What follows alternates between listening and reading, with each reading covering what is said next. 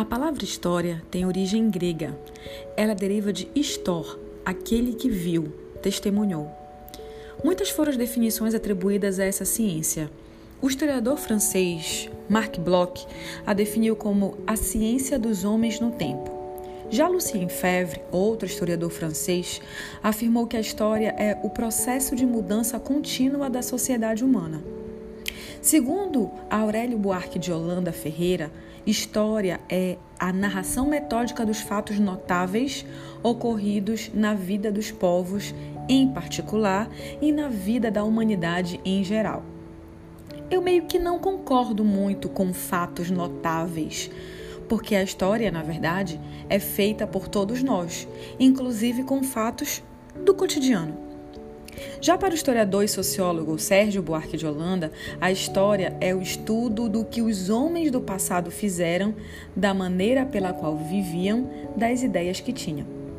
De acordo com essas conceituações, é possível concluir que história é o estudo dos seres humanos em diferentes épocas, é importante esclarecer o fato de que a história não é a soma dos acontecimentos do passado, mas sim o resultado das várias pesquisas feitas sobre o passado. Em outras palavras, podemos dizer que história é o esforço intelectual para compreender e explicar como era a vida em outros tempos, e mais, para compreender muito dos nossos dias atuais.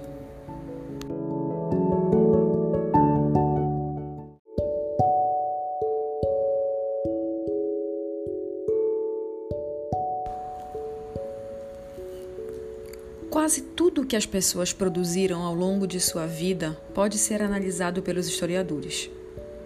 Assim, fontes históricas são todos os registros que forneceram informações sobre o passado. E aí, a gente pode classificar as fontes históricas em materiais, documentos oficiais e particulares, livros, revistas, jornais impressos e digitais, pinturas, construções, esculturas, filmes, roupas, utensílios domésticos, joias, moedas, enfim. E também podemos classificar as fontes históricas em imateriais, que seriam relatos orais, festas, línguas, lendas, músicas, danças, entre outros. Essas fontes não são autoexplicativas e nem necessariamente produzidas com o objetivo de deixar testemunhos para as próximas gerações. Não.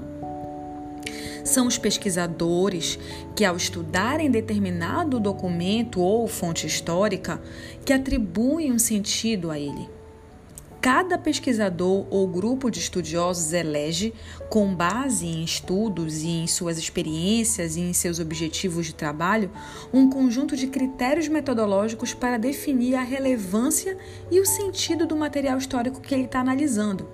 Dessa maneira, o presente influencia o modo como vemos e como entendemos o passado.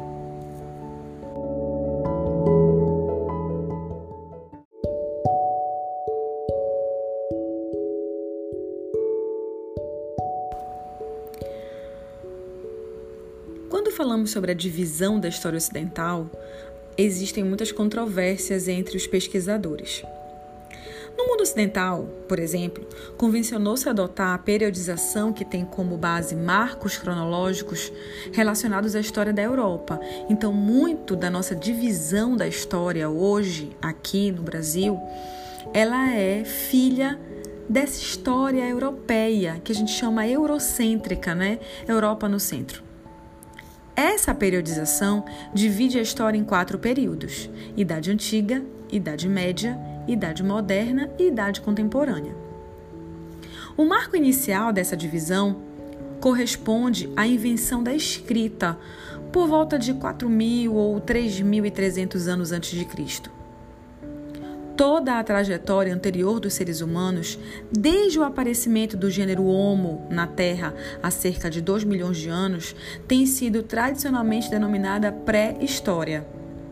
No entanto, esse marco não é consensual entre especialistas. Muitos defendem a ideia de que a pré-história teve início com o surgimento dos primeiros hominídeos no continente africano entre 10 e 7 milhões de anos atrás. Aliás, o conceito de pré-história, para muitos, expressa certo preconceito ao excluir da história os povos que não conheciam a escrita. Afinal de contas, ainda hoje existem culturas que desconhecem a escrita e, apesar disso, são agentes sim de sua história, são povos com história. Portanto, nós consideramos que o sujeito da história é o ser humano. E assim, podemos afirmar que ele fez história desde que surgiu no planeta.